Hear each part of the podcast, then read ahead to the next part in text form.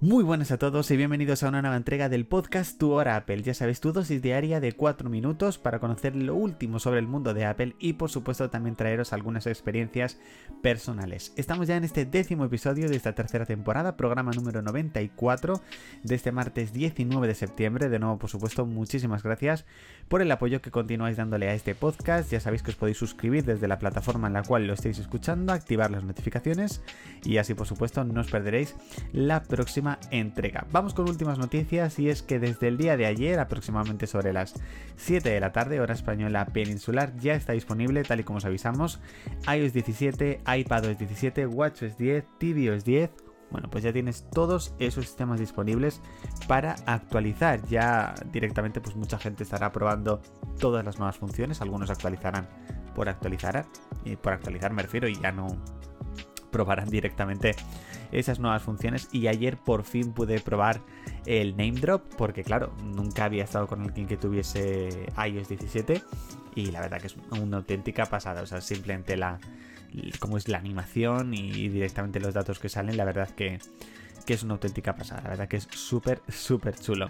Como ya sabéis, macOS 14 todavía no ha salido, quedan 7 días para que salga la versión, la nueva versión para Mac, así que bueno, para aquellos que a lo mejor hayan dicho, oye, estoy actualizando todos mis sistemas operativos, no me ha salido la versión de Mac, bueno, pues no te preocupes, porque va a estar disponible dentro de 7 días.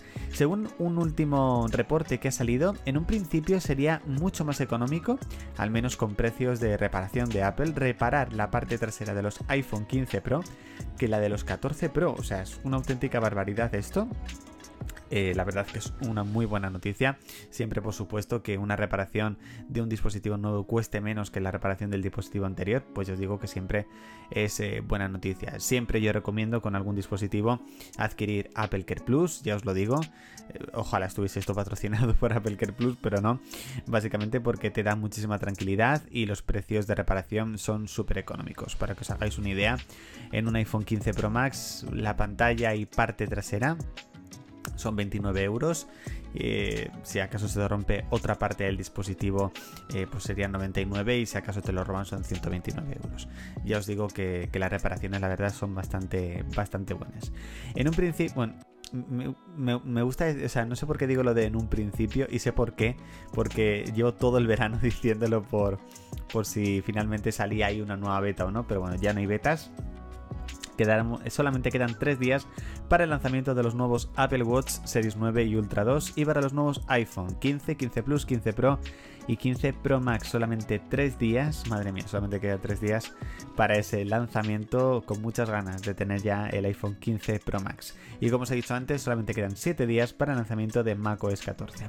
En mi día de Apple, bueno, la verdad que me voy despidiendo poco a poco del iPhone 14 Pro Max. La verdad que, pues, que ha sido un dispositivo brutal en cuestión de cámaras, en cuestión de batería, en cuestión de potencia. La verdad que ha sido un dispositivo que me ha acompañado durante todo este año. El pasado día 16 se hizo ya un año que lo tengo y con ganas de tener ya el 15 Pro Max, la verdad.